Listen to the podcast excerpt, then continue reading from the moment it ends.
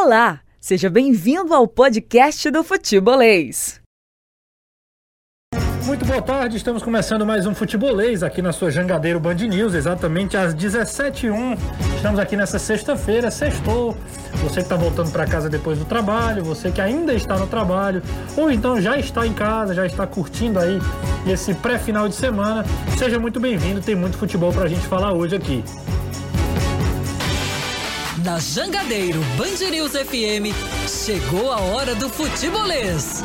Oferecimento SP Super, a gasolina aditivada da SP Combustíveis.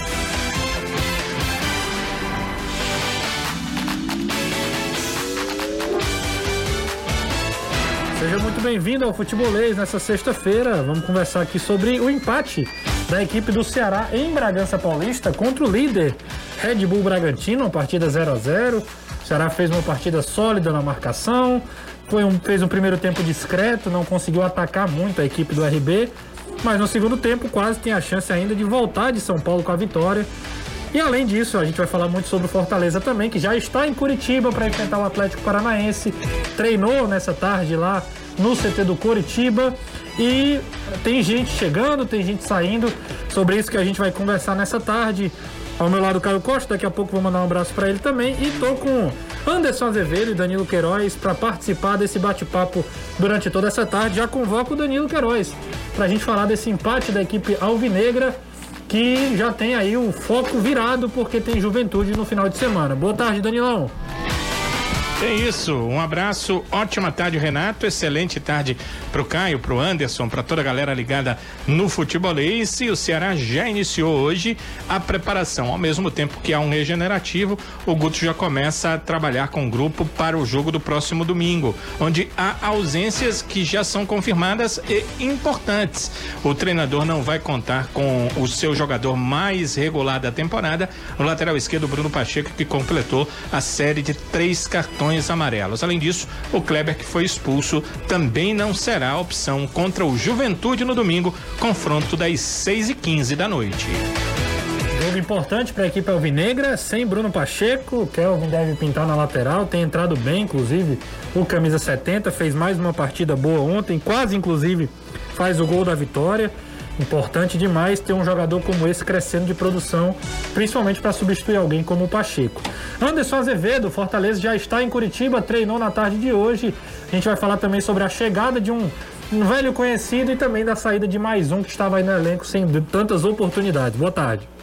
Boa tarde, Renato. Boa tarde, Caio, Danilo, amigo ligado aqui no Futebolês, na Jangadeiro Band News FM. Exatamente, o Fortaleza que anunciou a contratação do Edinho até 31 de dezembro de 2024. O clube adquiriu aí mais 50% dos direitos econômicos do atleta, já tinha 20, passa a ter 70%. É quem detém a maior parte dos direitos. Os outros 20 ficam com o Atlético Mineiro e 10 com o Guarani de Campinas. O Isaac Tá deixando Fortaleza, o atleta vai defender o América Mineiro e tem também a chegada de um jogador que atua no futebol chileno. A gente vai falar muito mais sobre isso daqui a pouquinho aqui dentro do Futebolês. Valeu, Anderson. Obrigado aí pelas primeiras informações. Você pode participar do programa junto com a gente, mandando a sua mensagem e participar aqui do WhatsApp do Futebolês através do 3466 2040 3466 2040. Mande a sua mensagem através de áudio que a gente manda aqui no programa também. A gente faz o filtro aqui com o Celhão. E também mensagem de texto para a gente ler fazer as perguntas para o Caio, fazer as perguntas aqui. Se você está no YouTube, já deixa o seu like, participa junto conosco. Tô achando que a galera ainda tá chegando, né, Celiano? Daqui a pouco a gente vai ter um número bem maior de audiência. Quem tá aqui do meu lado também é Caio Costa. Caião, seja bem-vindo. Você que vacinou ontem, né? Graças a Deus. Mais um aí da nossa turma que tá vacinada. E também agora já pensando na, na rodada do final de semana, muito trabalho, né? Muito boa tarde, Renato. Primeiro, é uma pena a vacinação parece que é uma coisa assim, uma grande graça, né? Isso. É, porque, mas a gente tem que estar agradecido mesmo, porque essa doença maldita está tirando tanta gente que bate uma reflexão danada de como as coisas poderiam ter sido feitas de outra forma e de forma está acelerando, outras pessoas estão chegando, já chegou um dia amigo meu, a classe de 84, que é o meu ano, já está em 85, 86, daqui a pouco, se Deus quiser, pelo menos a população adulta, né, a partir dos 18, já tem acesso à vacina. É, no dia que eu vou até fazer menção que eu acho que o Anderson iria fazer. É, a cidade, o, o, faleceu um professor de jornalismo, Carlinhos Perdigão, que é músico, foi professor do Anderson, que eu sei, foi professor, por exemplo, da minha ex-mulher, da Daniela. E um cara muito querido por todo mundo que conviveu com ele. E mais uma vítima dessa doença maldita, como eu falei. É, falando do jogo, um, um Ceará muito próximo daquele de 2020 no sentido de consistência defensiva. Mas é impressionante como faltam algumas coisas, né? Para a transição ser melhor feita, como a questão de você ter um centroavante como o Saulo, que é muito mais um corredor do que um pivô, parece que a bola não prende na frente, porque ele. Qual era o, o grande coisa, né? O grande macete? Até um centroavante que é um pivô que ele prende a bola para o trio de aproximação chegar. E em teoria, o trio de aproximação desse ano é pelo menos tão rápido quanto o do ano passado. O Mendonça não, não fica tão mais lento do que o Léo Chu, por exemplo. Não mesmo. E então parece que falta. Não que o Saulo seja um jogador que não te entrega muita coisa. Ele entrega. Ele, por exemplo, tem no segundo tempo uma daquelas arrancadas dele meio de estrambelhadas. Ele tem uma chance clara de gol num jogo de pouquíssimas chances.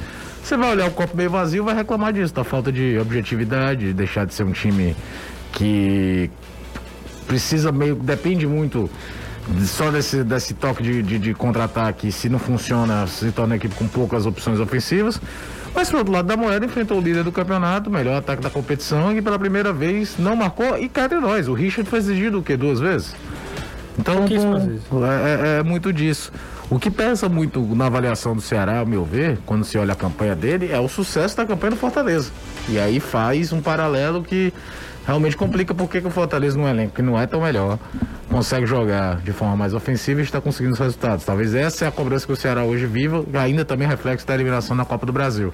Mas o estilo de jogo do Ceará, do, do Guto Ferreira para Jorge Campeonato Brasileiro, sempre foi muito isso. Primeiro, uma consistência defensiva, não anular o adversário, para depois ter seus, seus jogadas de contra-ataque, suas chances mais de aproximação, de velocidade. Eram os grandes jogos do Ceará no passado, ele não trocava 200 passes. Não trocava. O Flamengo no Rio. Não, não trocou 200 passes naquele jogo. É, o Flamengo aqui mesmo, que 2 a 0 aqui, jogou muito melhor do que o Flamengo. É, era um time que se impostava mais ofensivamente, mas sempre acelerando o jogo, não cadenciando, não tentando abrir espaço. Já o Fortaleza, o jogo de amanhã vai ser muito bacana, né? Dois times dentro do G4. E eu tava até comentando no Futebolês da TV. O suco do Campeonato Brasileiro é você olhar do Atlético Paranaense. Por que, que eu digo isso? Que é uma campanha fantástica, é o time que por aproveitamento está na frente do Bragantino, porque tem um jogamento não rezado contra o Flamengo. Mas, por exemplo, empatou em casa com o Chapecoense. E a Chapecoense com chance de ter, inclusive, virado. Pois é, então é o suco do que é o Campeonato Brasileiro. Se você joga bem, joga mil por hora, você pode ganhar do qualquer um dos 19 times do campeonato. Se você cai de produção, perde intensidade, perde alguma coisa, tá desfalcado, você também pode ser derrotado por qualquer um dos 19 times da competição. Não tenha dúvida, né? O campeonato muito equilibrado, o Caio estava falando aí da classificação, por exemplo. A gente tem nesse momento o G4 da, da, do, do Campeonato Brasileiro, tem Bragantino com 18 oito jogos, né? Cinco vitórias e, e três empates, nenhuma derrota. Atlético Paranaense em segundo com 16, faz oito jogos amanhã. Né? Ainda fica nessa rodada com um jogo a menos. O Palmeiras é o terceiro também com 16. O Fortaleza é o quarto com quinto, ou quarto com quinto, quarto com 15. Em oito jogos, quatro vitórias, três empates e uma derrota. O quinto é o Atlético Mineiro com 13, né? Já está dois pontos do Fortaleza. E em sexto, o Flamengo é, com 12 em seis jogos. O Flamengo tem dois jogos a menos aí do que a maioria dos times do Campeonato Brasileiro. E o Caio lembrou de um detalhe, eu até vou chamar o Danilão para participar desse, desse momento do papo. O Ceará tem 10 pontos em oito jogos e está a 5 da zona de rebaixamento. Tudo bem que o São Paulo só tem 5 só tem, aliás, o São Paulo São Paulo não, São Paulo tem 8 jogos. Daí para baixo menos aí é o Grêmio, Grêmio e Cuiabá. São Cuiabá, os dois que Cuiabá tem, tem um menos jogo a menos e o Grêmio tem dois jogos a Os menos. dois têm seis jogos, na verdade. Então, o Ceará está a cinco pontos da zona de rebaixamento. Em outros tempos, era uma situação tranquila, que não teria pressão nenhuma. Não é isso, não, não é isso mesmo, Danilão? Sem dúvida, né? Eu acho que tem essa pressão toda. Mas assim, é, o que o Ceará observa, que eu acho que até conversei com pessoas da direção do clube ontem, é a questão de quem está atrás dele e quem irá ficar lá para o final do campeonato, que é avaliável, né? Então a gente olha para trás e vê atrás do Ceará Internacional, São Paulo, Grêmio. Eles ficarão atrás ou eles a tendência é que fiquem na frente. Hoje o Ceará está em 12 segundo. Então, vamos dizer que nesse instante eles passassem, o Ceará ia para 15. Então, tem é, alguns times à frente do Ceará que, é, até pelo investimento que o clube tem, é, deveria o Ceará estar brigando mais, estar na frente. Acho que Juventude a equipe que será adversária do Ceará neste domingo se enquadra nesse rol. Para estar tá ali. Ele está, digamos assim, no mesmo campeonato que o Ceará e uh, se a gente for olhar investimento, tempo inclusive de Série A, experiência dos atletas e do próprio clube na Série A, talvez isso é que faça com que o Ceará tenha alguma necessidade eh, de mostrar alguma coisa. Fora isso, mesmo que o Ceará estivesse eh, na primeira colocação do campeonato, obviamente não é o caso, mas mesmo que ele estivesse tivesse, ele precisaria, em casa, diante do Juventude, tentar vencer. Então, acho que é, é, essa aí existe, Renato, essa pressão de que para esse jogo será precisa da vitória, independente da colocação. Mas essas questões que eu coloquei, clubes que estão atrás, que o Ceará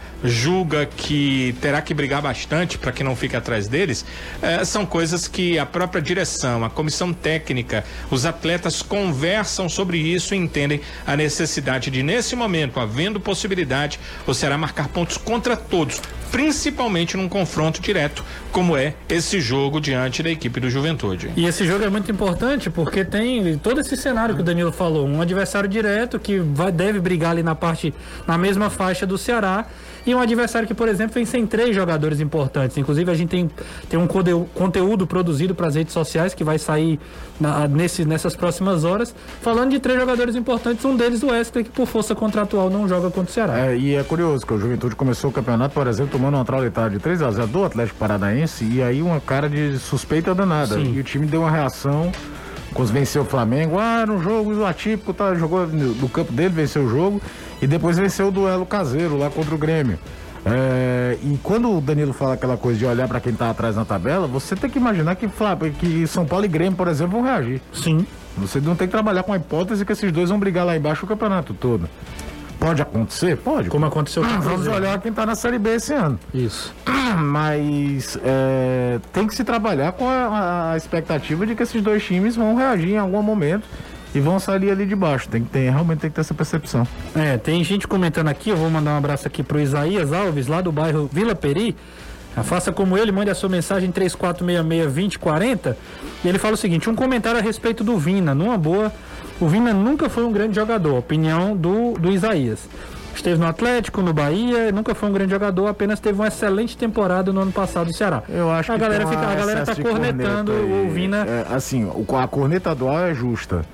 Mas, por exemplo, o Vina teve uma passagem bem significativa no Bahia, Sim. que tanto levou pro Atlético Mineiro. O Atlético Mineiro não ia buscar um jogador no Bahia se o cara tivesse feito um ano meia boca. Sim. E ele era um reserva que atuava bem quando entrava no Atlético. Ele nunca se firmou como titular, mas era jogador que 25 tanto do segundo tempo precisa botar alguém, tudo. Ele era uma alternativa interessante para o time do Atlético. É, é, nem tanto ao céu, nem tanto ao mar. Ele não é o gênio que muitos é, é acreditavam que é. E entrou num time cujo esquema tático era muito privilegiando o meia central, algo muito parecido que aconteceu com o Thiago Galhardo no time do Anderson Moreira sim, no ano anterior. Sim. É, mas também não dá para tratar como se fosse um jogador 100% comum. Não é, também não é por aí. É, exatamente. O Vina ontem, nem, nem sei se você concorda com isso, mas acho que o Vina, primeiro tempo, o Ceará foi um time que defendeu mais que atacou. Isso, é, isso aí é nítido. O Ceará defendeu, defendeu, defendeu e tentou sair em contra-ataque.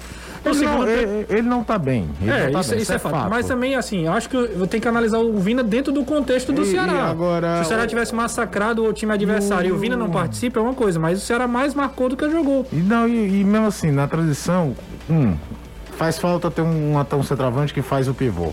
Sim. Você pode ver que nos raros momentos que o Jael conseguiu jogar, o Vina rendeu mais. Pega o gol com o pênalti, por exemplo, no, no jogo contra o Bolívar. Ele precisa de, dessa parede. O Kleber, por incrível que parece, faz. Sim.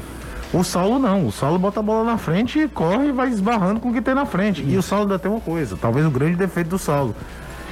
A visão periférica é zero, né? Ontem, por exemplo, aos dois minutos ele teve a chance e acabou não. A visão periférica é zero. Ele abaixa a cabeça, corre e vai bater no gol. Ele não olha nem a posição do goleiro direito. Ele, ele dá o canudo. Faz gol. Ontem mesmo tem uma defesa do, do, do, do Cleiton no segundo tempo muito forte. Mas não é um jogador que você procura para fazer uma tabela. Não é. É um corredor. Sim. É um corredor. E às vezes precisa disso. Agora o que bate aí contra o Vina nisso aí é que o Jorginho parece que entra mais constante. Participa mais do jogo. Até porque o Jorginho é um jogador de mais construção do que o Vina. O Vina é mais de, de, de aproximação. O Jorginho é de construção. Por isso que eu defendo muita tese que talvez, em alguns momentos, você poderia tentar adaptar o Jorginho a jogar na linha de volante. Quando você está enfrentando. Vamos supor, Ceará e Juventude. 30, 25 do segundo tempo. O desenho do jogo sei lá 0x0, Juventude com a linha de 5 embaixo, outra de 4, só o centroavante fazendo ali uma sombra. Pra que, que você vai ficar com o Sobral e Marlon na construção? Não tem sentido. Só que eu acho que isso nunca deve ter sido treinado. Não é do perfil muito do Guto fazer esse tipo de adaptação. Anderson Azevedo, Fortaleza treinou hoje, né? Já viajou para Curitiba depois da partida contra a Chapecoense. Foi muito bem contra os catarinenses e agora tem um desafio. Assim como o Ceará, por exemplo, jogou contra o líder do campeonato, o Fortaleza agora tem também um adversário duríssimo, que é o Atlético Paranaense na Arena da Baixada.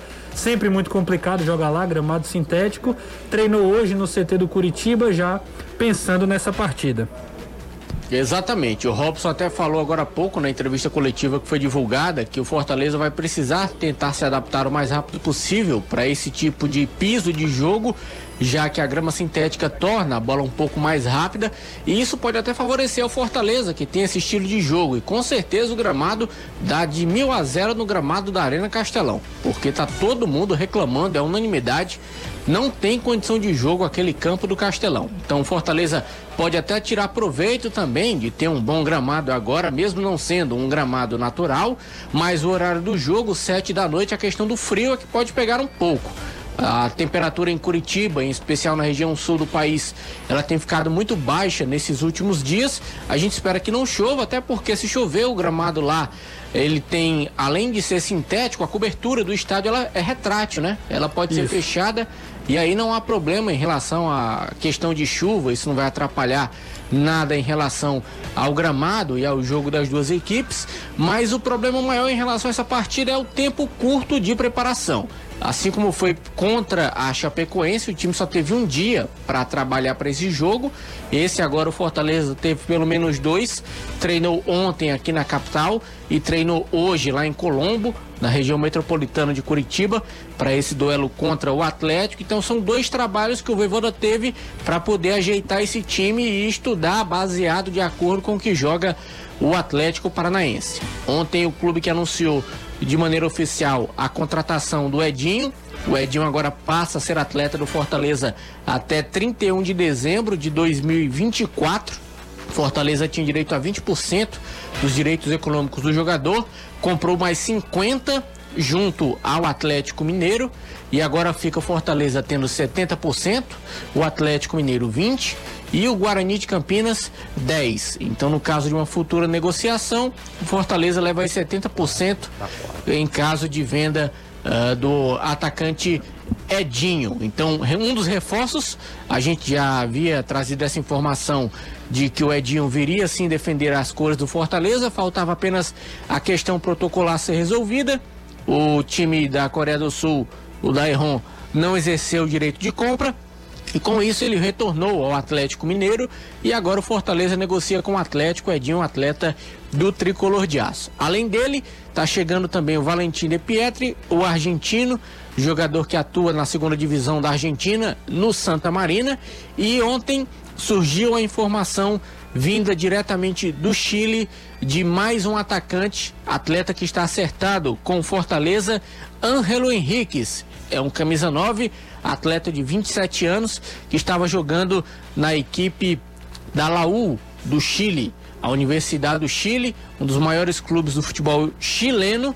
O Ângelo chega para defender também o Fortaleza. A gente não sabe, está tentando averiguar o tempo de contrato que o Ângelo vai ter junto ao Fortaleza, já que é um atleta que vem também de janela internacional, assim como o De Pietri e o Edinho, pelo fato de estar na Coreia, só vão poder jogar em agosto. Então eles chegam mais cedo, já começam a treinar, já começam a se adaptar no novo clube e essa contratação do Ângelo Henriques pegou muita gente de surpresa lá no Chile, porque era um atleta que a universidade tinha a peso de ouro mas não vinha rendendo. Nos últimos quatro anos em que ele jogou por lá 64 partidas, não marcou 20 gols. É um atleta que tinha uma, uma premissa muito boa no futebol chileno, mas isso acabou não se convertendo. E o contrato dele com a Laú terminava agora em dezembro. A surpresa também ficou por conta do Fortaleza ter adquirido o jogador sem esperar essa liberação natural que iria acontecer e assim o Fortaleza não gastaria nenhum centavo com a contratação do jogador. Como ele vem antes, Fortaleza deve ter pago alguma compensação financeira. A gente também está tentando descobrir isso. E a informação que vem de acordo lá do Chile é que o Henrique ele tinha o maior salário do futebol chileno. Para atletas que atuavam no Chile, o atleta que mais ganhava era o Ângelo Henriques e essa contratação realmente é uma informação que surgiu do Chile para cá e pegou muita gente de surpresa lá no Chile. Não se esperava, mas é um atleta que está vindo avaliado pelo Voivoda. Voivoda liberou a contratação. Cifec já vinha analisando ele há um certo tempo. Então, o Angelo Henriques sai da Laú, da Universidade de Chile, e vem para o Fortaleza também. Três contratações, ficam faltando ainda aí mais duas para reforçar o elenco em 2021. E três, e três jogadores ali do setor ofensivo, né, cara? De Pietri, tem também o Ângelo Hernandes e também o Edinho voltando, né? Três jogadores. O, a gente até comentava aqui, o Ângelo. Não é, ele não é bem Hernandes, um Hernandes, ele não é, ele não é, bem, um bem um 9, não. Ele joga mais pelo lado. Mais pelo lado esquerdo, principalmente Isso. nessa última temporada. Mas ele faz a função, tudo. Mas não é bem um 9. Se você estiver pensando, como é o David, né? pensando, quem é o 9 Hernandes? O 9 de verdade, de função, de origem é o Wellington Paulista. Ele não é esse jogador dessa característica. Angelo Henriquez, né? Henriquez, isso. É Henriquez. Henriquez, é isso. isso.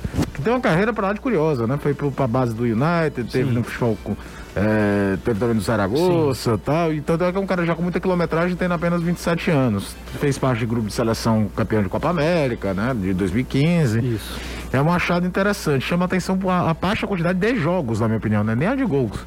Em quatro temporadas, juntando o campeonato chileno, Copa Chile e competições internacionais, ele não chegou a 70 jogos. É, porque aqui se joga 70 jogos num ano no Brasil. Brasil é um negócio de doido também o que acontece aqui. Uhum. Mas é, é busca no mercado e você precisa ser inteligente, você precisa vavenar. Eu confesso que o jogador de Prieto me chama muito mais a atenção. Porque é um jogador você da segunda divisão. Um cara na segunda divisão da Argentina, na bagunça que é o futebol profissional na Argentina. Cara, segunda divisão na Argentina, eu digo pra vocês, procurem no YouTube que vocês vão tomar um susto quando vão ver as imagens. Várzea. É um negócio assim, quanto é quando o River Plate caiu, foi um negócio assim, caramba, o que é que, é que o River aconteceu? A maioria dos times vendia mando. Sim. Porque os estádios deles não tinham como comportar a massa de torcedor do River Plate cruzando o país para assistir jogos do River na segunda divisão. E aí o DPET entra muito no departamento de inteligência. Aí é, é, da, é daquelas contratações que eu torço para dar certo. É, e, e, eu acho que aí já, já, tem também um pouco do dedo do. Do, do Voivoda, certo. Da equipe do Voivoda, né? É, porque ele estava no Chile tava até lá, um o... tempo atrás, é, o União La Calera. Até porque para contratar, por exemplo, para o Chile, talvez olhar para segunda divisão da Argentina, para a Colômbia sejam uh, alternativas para é esse. É bom lembrar mercado, né, que né, o, o, o, Real, com toda a desvalorização que teve ao longo dos anos, mas em comparação às moedas sul-americanas, a gente ainda tem um, é. um poder de compra muito Anderson, maior. O Anderson fala, por exemplo, que o, que o Henriquez aí é, é uma, era o maior salário da, La, da Laú e do futebol chileno mas talvez pro, pro nível do Campeonato Brasileiro ele vai é, entrar ali numa média, numa... Exatamente. E outra coisa, os grandes clubes do Chile passaram por alguns maus bocados, não tem pra cá. Lá, uns dois anos brigou para não cair. Sim. O Colo-Colo, por muito pouco, não foi rebaixado recentemente. É, eles não estão vivendo a melhor fase financeira deles lá Sim. também. E há muito tempo que não disputam com forma mais competitiva a própria Libertadores ou Copa Sul-Americano. O Colo-Colo teve um vice-campeonato, acho que em 2011 da Sul-Americana, mas há muito tempo que não chega na frente. Teve time, aquele time de 2012 da Laú que eliminou o Flamengo. É, Para o torcedor ter ciência, é, em relação ao salário do, do Henrique, ele estava na base de um milhão de dólares por ano. Um milhão de dólares, se você for dividir por 12, dá menos de 100 mil. É, aí você bota pra real, é. já dá uma bela engrossada no caldo. Só que o cara pode querer vir jogar no Brasil sabendo Sim. que um sucesso aqui traz um mercado para ele na frente é. muito maior dentro do próprio mercado brasileiro. A Laú tá até falando, o último grande time da Laú é, foi o time do São Paulo. O time tinha Montijo, que eliminou o Flamengo com, com Libertadores, gol de cobertura do Montijo, tudo, que o time era muito bom. E ele sabe que aqui ele vai ter uma visibilidade muito maior. Certamente, certamente. A gente vai já pro Mas eu, intervalo. eu, eu, eu acho legal, eu gosto quando. É, Mas eu- agora a gente acabou nem falando do Adinho, né? É, o Edinho é- vai ser pauta ainda pra pra muita conversa, a gente pode falar inclusive ao longo do programa, porque é, vai se encaixar aí num esquema também que Eu tô curioso pra ver o que, é, que o Evaldo vai fazer. Porque Eu eu, tenho- não imagino ele jogando de ala, no lugar ali do do, Pikachu, do Pikachu, por exemplo. não imagino. Ele pode voltar a jogar com a linha de quatro e aí você muda, o Pikachu pode jogar de É, lateral. ele- eu vai. acho que ele pode jogar como o Romarinho jogou contra a Chapecoense, né? Um- Mas, é, mas assim, o Edinho jogou muito pouco na carreira dele como central. é. Muito pouco. A outra alternativa, que é o que eu- que eu, vamos falar assim, torço que seja tentado, 3-4-3. que é o 3-4-3 com ele aberto do lado A lá, direito. a lá Rogério Senni. É, é, é, agora quem perderia a vaga seria o meia, porque eu acho que ele não abriria a mão nem de Felipe nem de Ederson. Eu ele também acho com que não. dois alas, Felipe e Ederson, um centroavante, o David na esquerda e o Edinho na direita. Vamos falar dessa mudança de esquema daqui a pouco, a gente ainda tem muito assunto pra gente conversar. Tem aqui o. Deixa eu ver o nome dele aqui, né? O Diego Tavares está dizendo que você é o melhor comentarista do Nordeste e que tá esperando o Pix, né? Daí ele faz uma pergunta, daqui a pouco a gente pode dizer também, perguntando se os caras podem jogar juntos aqui, eu digo já. Mandar um abraço também aqui pro Euclides do Conjunto Esperança, também está participando aqui através do WhatsApp 3466-2040. Tem o Davi no Benfica também, perguntando se esse chileno que vem do Leão presta mesmo. A gente já falou um pouquinho sobre ele, o Ângelo Henriquez. Mandar um abra- abraço também para duas amigas que estão assistindo, acompanhando o programa também. A Dani e a Isabela estão acompanhando o programa nesse momento também. A gente vai pro intervalo, daqui a pouco a gente volta aqui no Futebolês, fica ligado.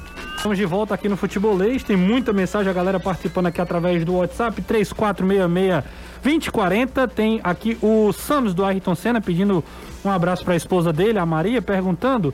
Aí vou passar pro Danilão também. A gente vai pro segundo bloco da equipe do Ceará que já se prepara aí para a partida contra o Juventude. Danilão vai falar da agenda, como é que tá a preparação da equipe do Ceará. E ele pergunta o seguinte: se essa partida contra o Juventude pode ser o começo aí de uma sequência de vitórias, Danilão. Olha, o que é o que se, o que se espera, né? Embora é, o Ceará já esteja quatro jogos sem perder, esses, desses quatro jogos, três foram empates, né? E, e o Ceará também não venceu as duas últimas partidas. Então, é, o Guto até falou em coletivas anteriores, não nessa última, sobre uma sequência de vitórias. Ele sabe, porque ano passado o Ceará conseguiu, em alguns momentos, é, encaixar ali duas, três vitórias. Ele sabe quanto isso faz de importância quanto é importante tanto para a pontuação, né, que é o que vale na hora H, mas também para o time que se torna uma equipe que eh, acredita muito mais em si quando as vitórias vêm. Essa questão do time já não está perdendo as informações que eu tenho do grupo é de que ele- o grupo já está bem mais animado com isso, né? Uma situação que eh, no início do Campeonato Brasileiro a equipe eh, veio um pouco desanimada das não conquistas, né? Uma equipe que chegou à final da- do Cearense perdeu, chegou à final da Copa do Nordeste e perdeu, chegou ah, na última rodada do seu grupo da Sul-Americana e não classificou. Então esses insucessos acabaram abalando um pouco a confiança do grupo. E aí, com ah, resultados em sequência, sem derrota contra times de Série A de brasileiro, eh, essa questão foi ah, mais positiva para o grupo alvinegro. Então, essa questão da a tendência a uma sequência de vitórias é a intenção do Ceará. Ele precisa provar e comprovar isso dentro de campo. Em relação a Ceará, ele precisa provar e comprovar isso dentro de campo. Em relação à agenda do clube, é muito simples. O Ceará está treinando agora e volta a treinar amanhã à tarde também no Vovozão. O que o torcedor deve estar interessado é o que que pode a mais ter o técnico Guto Ferreira para o jogo do domingo. Eu já disse que ele não vai contar com o Bruno Pacheco, que está fora em relação à série de três cartões amarelos e que também não conta com o Kleber, que não foi titular, mas seria uma opção para essa partida. Porém, o treinador eh, deve voltar a contar nesse final de semana com o Fabinho, vai depender muito do treinamento que ele vai fazer amanhã. Ele já vem treinando com bola há uma semana deve voltar a ficar à disposição do técnico Guto Ferreira. Com o Gabriel Dias machucado, sentindo uma tendinite no joelho, ah, ele seria uma opção inclusive para a lateral direita, uh, ao Buiu. Normalmente os laterais se desgastam muito, uh, às vezes há uma necessidade de uma troca durante o jogo, e aí você não tem ninguém no banco que cumpra a função. O Fabinho, que é volante, também pode cumprir essa função. Em relação ao outro volante, o William Oliveira, ele também voltou a treinar com bola já há algum tempo, mas ele passou mais tempo no departamento médico. A gente até soltou um post nas redes sociais quando ele voltava a treinar com bola. Foram 101 dias da última partida até ele voltar a treinar com bola no clube. Foi realmente muito tempo e o atleta é, está agora numa situação de melhoria física, embora já esteja treinando com bola. Deve levar aí mais 10 dias. Em relação ao Luiz Otávio, esse certamente um uh, parágrafo importante de qualquer pergunta de torcedores que fazem aquelas perguntas em sequência, o Luiz Otávio já estaria ok para ir para essa partida que o Ceará fez em Bragança Paulista, mas ele torceu o tornozelo durante a semana. Se sabia que eh, o Luiz eh, fisicamente já estava basicamente no ponto, pelo, menos para ser uma opção para jogar alguma parte do jogo, mas a questão clínica foi fundamental para que ele não fosse relacionado para essa partida. Ele vai tratar essa, essa, questão do tornozelo, deve passar pelo menos mais uma semana, então ah, não dá para contar com o Luiz Otávio nesses dois próximos jogos do Ceará, mas talvez no final de semana que vem ele possa estar à disposição caso recupere bastante, caso consiga a sua recuperação total. Então, o Guto aí aos poucos vai ganhando os atletas que estiveram com a Covid. O Klaus eh, também depende eh, apenas da questão física, ele já deve entrar na relação para esse final de semana. E o Rick, que era outro que estava eh, no grupo da quarentena, já esteve no banco de reservas ontem, portanto, já está à disposição do treinador. Então, aos poucos, todos eles vão voltando, vão ficando à disposição do técnico Guto Ferreira. Danilão, você sabe que eu não gosto muito de teoria da conspiração, a gente já conversa isso há, há muito tempo, né? E é só o que a gente ouve nas redes sociais e tudo mais. Só que um amigo meu ontem, o Luiz Eduardo, ele me perguntou o seguinte: se o a, a questão do Gabriel Dias ter né, é, não viajado era por conta de talvez o Ceará estar tá poupando. A gente até explicou durante o jogo que o Ceará tinha confirmado a lesão e que ele não tinha, não tinha jogado. E a outra situação, para passar a bola para você de novo, é sobre o Luiz Otávio, que emenda aí uma lesão, depois a Covid, agora outra lesão, quando tá perto de voltar. E aí ele me perguntou se isso aí tem cheiro de possível saída do Luiz Otávio. Eu acredito que não, mas estou passando para você que tem até mais propriedade para falar do que eu. Vamos começar pelo Gabriel Dias. Ele realmente se abateu com o, as críticas que foram feitas a ele, né? Imagina só se tivéssemos estádios lotados. Ele realmente ficou abatido com as críticas. Mas a, a tendinite na, no joelho ela existe realmente e uh, o atleta confirmou estar sentindo o incômodo. Lembrem que a última partida ele saiu no final do jogo, ele já estava sentindo o incômodo no joelho e por isso eh, iniciou o tratamento. Existe sim um abatimento do atleta, mas há uma confiança grande, eu percebi conversando com um membro da comissão técnica, há uma confiança muito grande no que o Gabriel ainda pode render para o Ceará e a direção também confia no futebol do Gabriel Dias. Então, essa é uma questão que uh, ele deve voltar em algum instante. Ele não vai voltar nesse final de semana, mas ele deve voltar semana que vem para jogar pelo Ceará. Talvez contra o Fluminense, talvez no final de semana que vem, quando o Ceará vai uh, ao Mato Grosso enfrentar a equipe do Cuiabá. Mas o Gabriel vai voltar provavelmente a vestir a camisa do Ceará semana que vem. Em relação ao Luiz Otávio, há uma coisa que vocês têm que entender: contusão chama contusão, principalmente quando o atleta passa muito tempo sem treinar, porque quando ele volta para os treinamentos, a contusão pode acontecer. Não desgar, eu não descarto qualquer eh, negociação envolvendo o jogador do Ceará, principalmente porque lembrem-se, o Luiz Otávio não é jogador do Ceará. É uma coisa, talvez, Renato, que o torcedor não perceba, porque o, o, Luiz Otávio já renovou três vezes desde que está no Ceará. Mas o Luiz Otávio é jogador do Angra dos Reis. O Angra dos Reis é um clube dirigido por três empresários, que, inclusive, pelo que eu soube de colegas lá do Rio de Janeiro, é um clube que se encontra com grandes problemas administrativos de litígio entre os empresários que são proprietários do clube. Eles estão em litígio lá pela direção do Angra dos Reis. Eu não sei exatamente os detalhes. Sei que há um litígio lá com, esse, com essa situação. Mas, de qualquer forma, o Luiz Otávio é ligado ao Angra dos Reis. Então, quem pode vender os direitos do jogador é única e exclusivamente o Angra dos Reis. O Ceará não detém os direitos federativos do atleta para fazer essa venda. O Ceará teria um percentual em caso de venda dos direitos econômicos por um acordo feito com Angra.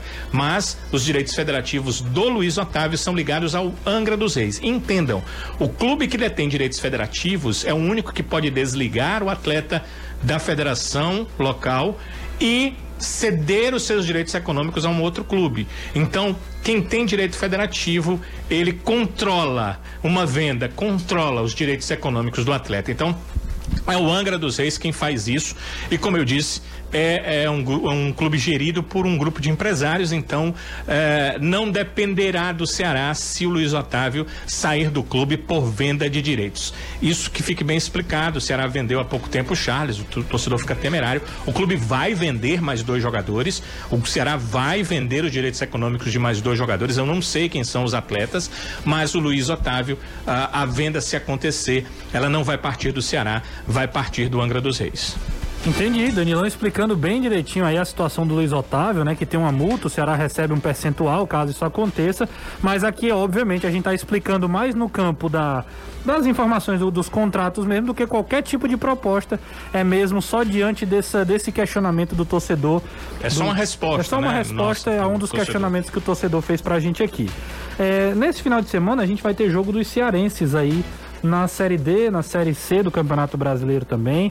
Jogos importantes, aí tem Ferroviário, tem também o Floresta entrando em campo. O Ferroviário enfrenta amanhã o Volta Redonda, recebe os cariocas aqui no, no estado do Ceará, né? o, o, o Ferroviário tentando voltar a vencer depois de duas derrotas. E o Floresta, no domingo, enfrenta o Altos, lá no Piauí, uma equipe duríssima os também. Dois essa equipe estão com sinal de alerta aceso, viu? É, os dois, os dois. O Ferroviário, inclusive, estava numa situação melhor, agora já deu é, uma. o Floresta está flertando com rebaixamento, já então tem que dar uma uma reação logo. E o, na Série D tem América de Natal e Atlético Cearense amanhã às 15 horas lá na Arena das Dunas, né? Um, um adversário difícil para o Atlético Cearense é, pelo, né? pelo histórico, mas o América até não enfrenta uma boa fase. E o, o Atlético veio de dar uma cipuada no ABC, né? Sim, exatamente, uhum. né? Com, com gols inclusive do, do, do Olávio, né? O Guarani de Sobral enfrenta o 4 de julho, depois da derrota lá em Tocantins, pega um time que também é outro que foi, foi bem na Copa do Nordeste, tem se ajustado bastante.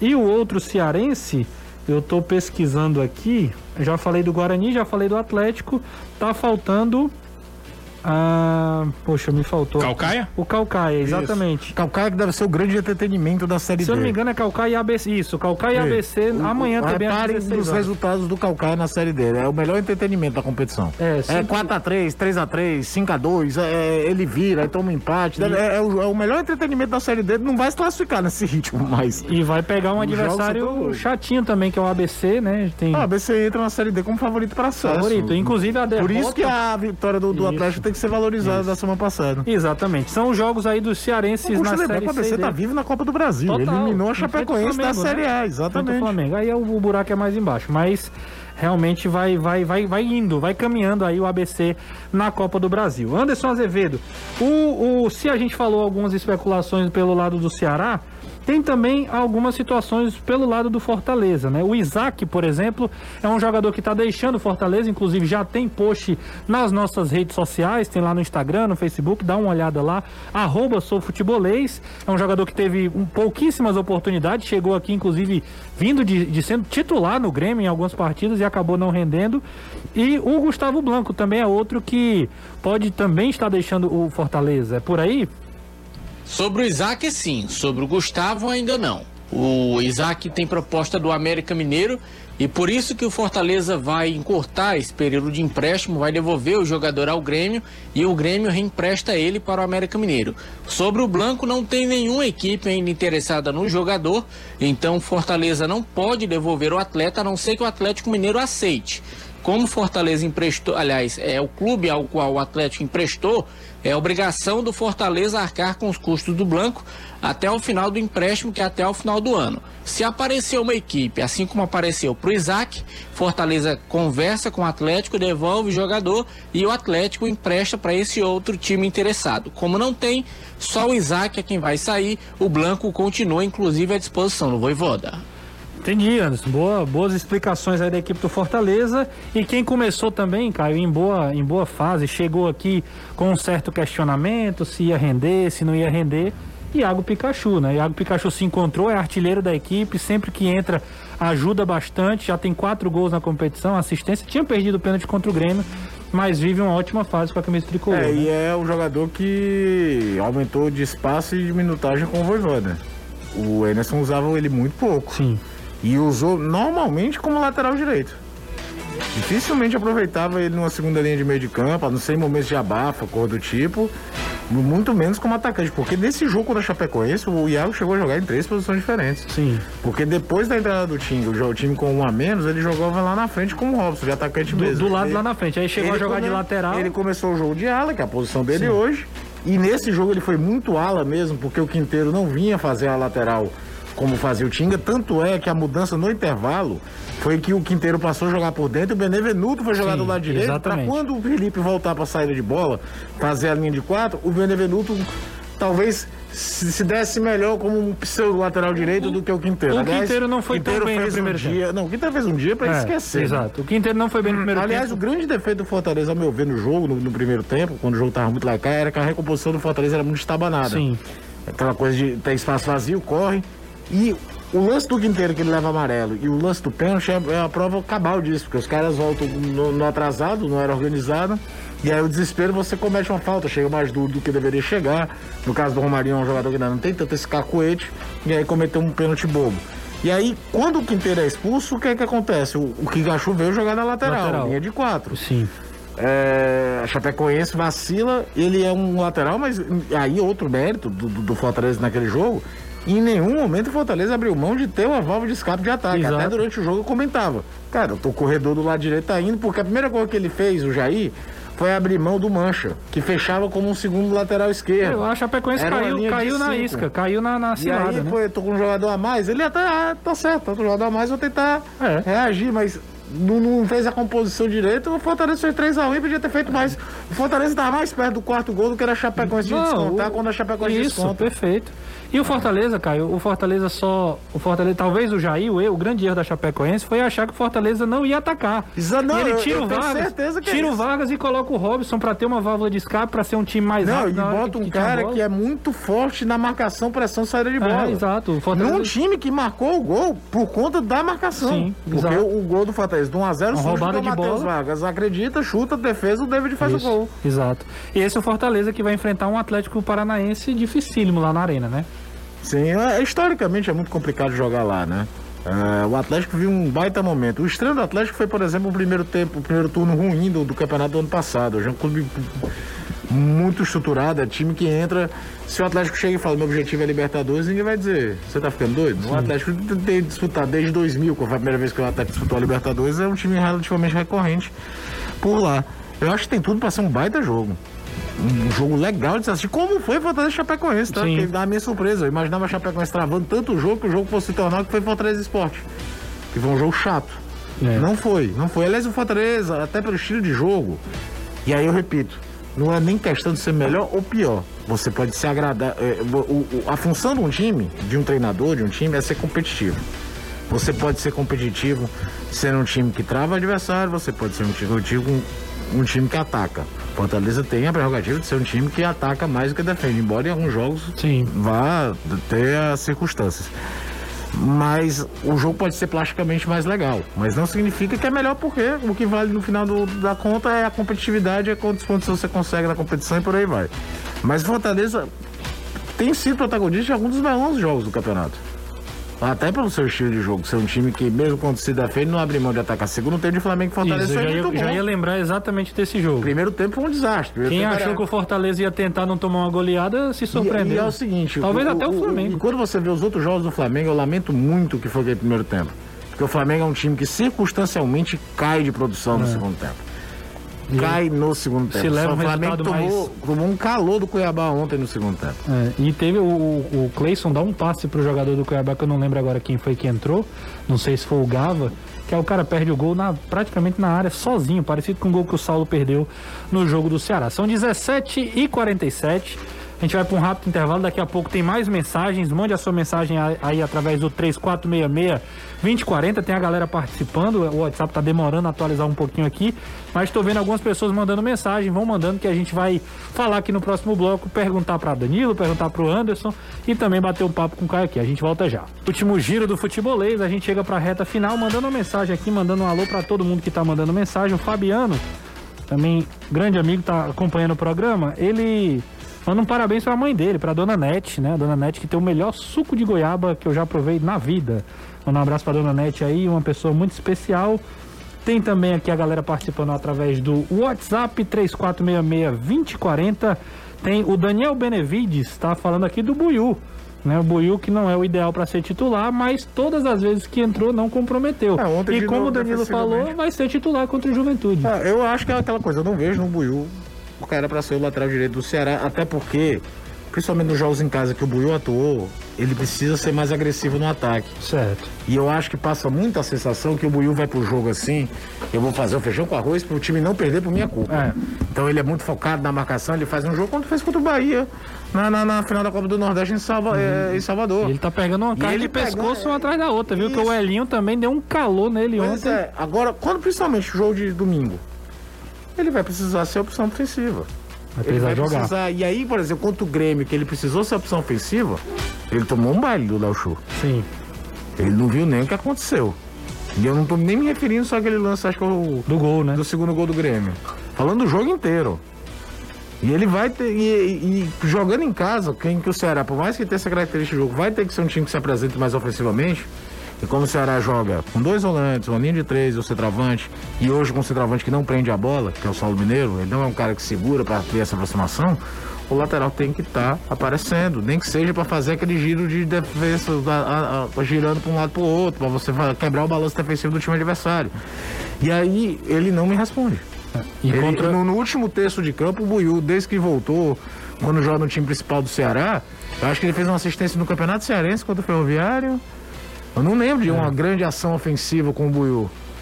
A gente ainda lembra de alguns com o próprio Gabriel. Sim. Mas não lembra. Agora, quando é?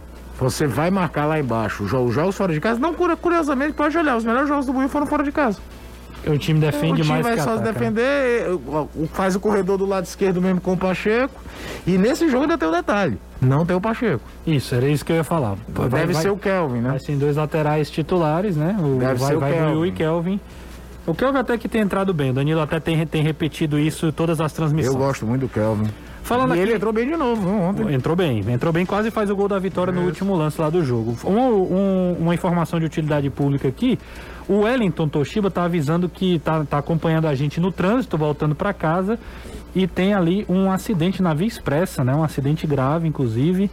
A gente torce aí para que não seja né, grave, mas sem, sem nenhuma vítima e que tudo se resolva o mais breve possível. Se você está no trânsito, evite aí a via expressa. Tem um acidente lá, segundo o nosso ouvinte aqui, Wellington Toshiba.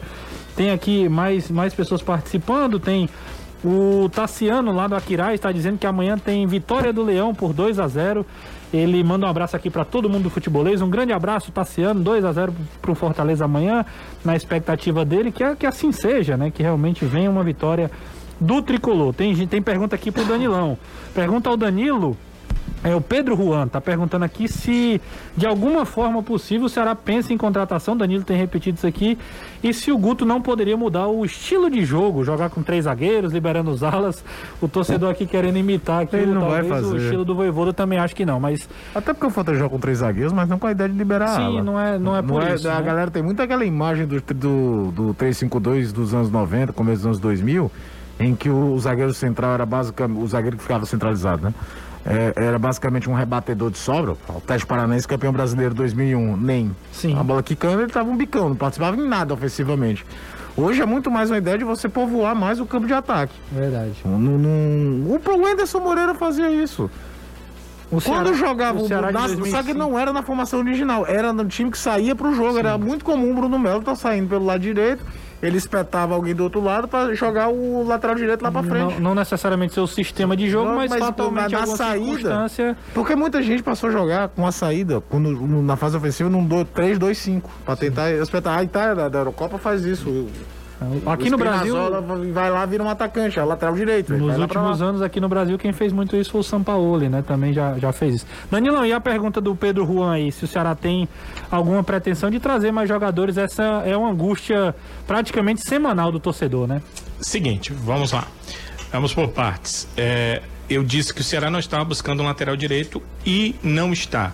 Ah, a questão do, do Gabriel Dias ter ficado muito incomodado com algumas críticas leva a direção, né, impelida pela comissão técnica, a pensar no lateral direito. O grande problema é, o Ceará avalia e não vê esse lateral direito que ele possa contratar que tenha um, um grau superior que valha o investimento para o momento hoje. O Ceará não vê esse jogador. Lateral direito, ah, tem uma situação que o Caio até explica, brinca, né? Que se tivesse um filho ah, e botar logo para jogar Com de lateral dois direito. anos. Pois é, se fosse canhoto era pra lateral esquerda. Com dois anos já dizia, meu filho é camisa 2. Porque é difícil, né, Caio? Você- então você é vai- isso. O Ah, Ceará Botava ele pra correr na casa porque tem que ter pulmão. tem que ter pulmão, é.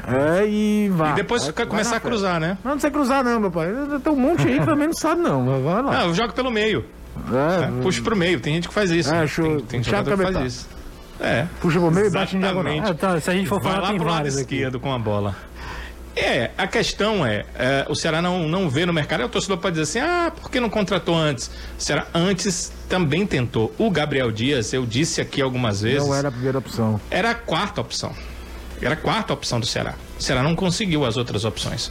As outras opções de mercado eh, não foram. hum, financeiramente, o Ceará não conseguiu. Estavam em clubes, o Ceará não conseguiu tirar do clubes, dos clubes.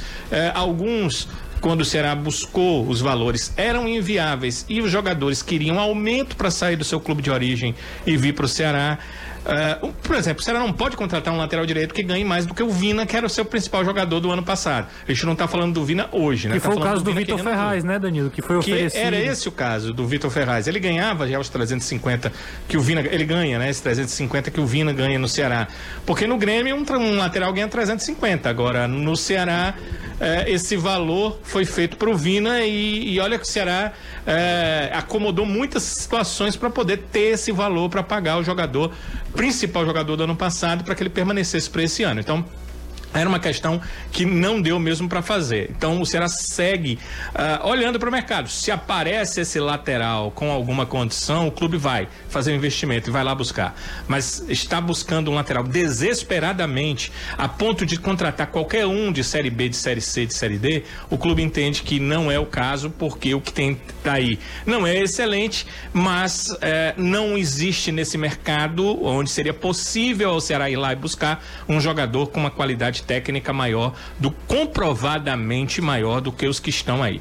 O que, que o Ceará hoje busca contratação? Pro gol não entende que não precisa, não pre- entende que não há como para lateral direita, eh, para zaga ele também entende que não há a necessidade com a volta do Klaus e do Luiz Otávio, que já estão.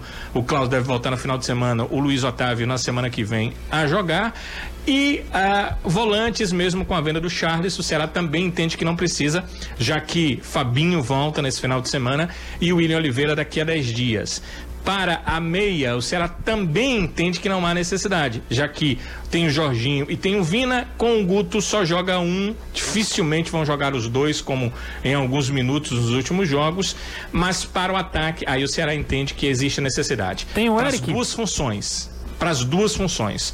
Para a função de atacante de lado e para a função do atacante ofensivo. A questão do Eric, eu até já expliquei aqui, Renato, mas a audiência é muito rotativa, nós estamos no outro dia.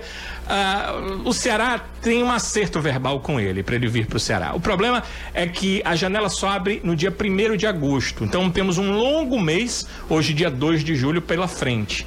Nesse longo mês, pode acontecer uma proposta para o Braga, que é dono dos seus direitos econômicos, melhor, pode acontecer uma proposta de compra dos direitos. E essa proposta pode vir do Ceará ou pode vir de qualquer uma outra equipe no futebol mundial. Então, o Ceará não dá como certo até que a coisa se concretize.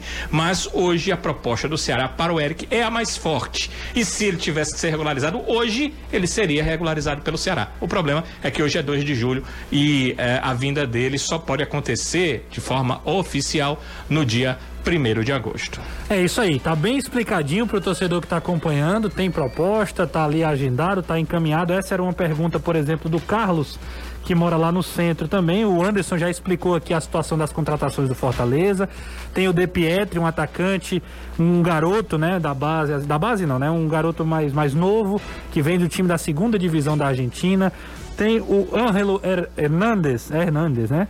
É, também é outro jogador Henriquez. que. Henriquez. Eu, eu, eu anotei, Anderson, estou lendo errado. É incrível como é que, como é que isso acontece. É, o Henriquez, né? Hernandes eu- é mais bonito, né? é, talvez seja isso. Eu não sei de onde é que eu tô tirando isso. E ele, e ele tá vindo aí da Laú também, é um jogador que já o Anderson já explicou a situação. E o Edinho, que foi confirmado ontem pelo Fortaleza. São jogadores que estão chegando no Fortaleza. Do Ceará, tem o Eric, que tá acertado, como o Danilo já falou, mas tem uma toda uma janela aí para ser. Pra, né, obviamente, né? Se receber uma proposta melhor, pode ser que não venha, tem todos esses detalhes aí. Ah, é um mês que pode ter muitas definições aí, tanto de chegadas quanto também de saída. Talvez o, o grande último momento, Caio, desse, desse campeonato, dessas idas e vindas aí, né? Porque, por exemplo, o Ceará já tem alguns jogadores que já fizeram. A gente até fez um post aqui também. Um, dois, três, quatro, cinco, seis jogadores que já cumpriram os oito, os sete jogos. Não podem mais sair. Pacheco, Messias, Sobral, Jorginho, Vini e Saulo. Já não são jogadores que podem jogar por outro, Outro time na time do Série A. Brasil, né? Fortaleza eu não tenho essa lista agora, mas a gente também já, já tem trabalhado. Não sei se o Anderson tem, se O tiver já, já, fez. Felipe Alves já, Já fez. fez. é, tem, uma galera que Tem já que fez. ver. Mas enfim, é o último momento Acho que o aí, né? Robson já fez, porque É, quando ele entrou não é bastante, titular, né? ele entra. É. O Pikachu Tite, certamente Tite fez. talvez. Tite fez, Tinga fez, que no jogo que ele não foi titular agora Ele ele entrou, entra. né? É, boa parte já fez, é. Então a gente pode dizer que é a última, última leva aí de contratações e também de. É porque o de- futebol brasileiro ele é muito curioso, Renato. A gente não tem nem muito tempo para falar sobre isso. A gente não tem janela de transferência. A gente tem a janela de transferência internacional, mas não tem janela de transferência no campeonato. O que dá aos times que têm mais dinheiro a chance de se recuperarem, você remontar um time no meio de um turno. Coisa, por exemplo, na Premier League, você tem até a terceira rodada, terceira, quarta rodada para reforçar seu time, e vai ter na janela de inverno, na virada do ano. Sim. Não dá para na décima quarta rodada, cara, meu Deus, tô sem lateral direito e procurado. Não dá. Não dá. Não tem. Usa o que você tem. Agora aqui tem, quer queira ou não, esse mecanismo do sétimo jogo que protege em relação a clubes como Fortaleza e Ceará do assédio de clubes maiores aqui. Na Europa isso não existe. Na Europa o time joga um turno, o cara joga 18, 19 jogos do primeiro turno pelo é, Sassuolo. Se janeiro, janela de inverno, a Juventus de Turim quer contratar o cara, contrata e ele joga o segundo turno de boa, não tem uma, essa. uma sistemática diferente. Tem gente perguntando aqui é, sobre Jorginho e Vina junto, né? Pergunta da Dani aqui. Eu acredito que é possível, é possível jogar, mas é uma Eu é acho um que é assunto circunstância de jogo. é um, assi- é um assi- um assunto para outro dia aqui. Danilão, um grande abraço. A gente se encontra no do- se encontra, né, aqui na, na transmissão da Jangadeiro Band News Sim. no domingo. Domingo estaremos juntos, se Deus quiser. Um abraço, ótimo final de semana para todos. Valeu, Danilão, brigadão. Anderson, até amanhã. Tem Fortaleza e Atlético Paranaense aqui com transmissão da Jangadeiro Band News. Tem, valeu Renato, obrigado a todo mundo. Dizer que hoje pra mim foi uma tarde bem complicada saber do falecimento do Perdigão, que além de professor era um amigo meu particular, era ouvinte do nosso programa. E o último assunto que a gente conversou foi exatamente sobre o futebolês no dia 11, que foi o dia que ele acabou se internando, ficou entubado e lamentavelmente agora à tarde não resistiu. Que Deus dê conforto à família, aos amigos. A educação do estado do Ceará perde muito. Era um professor, um artista, era alguém genial. Obrigado.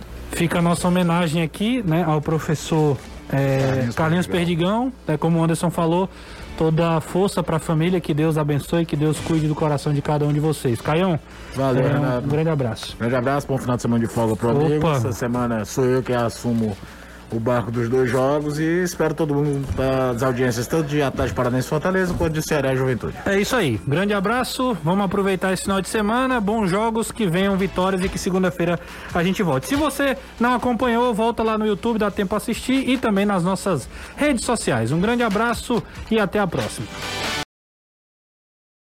Você ouviu o podcast do Futebolês. Siga a gente nas redes sociais com arroba soufutebolês no Instagram, Facebook, Twitter e YouTube.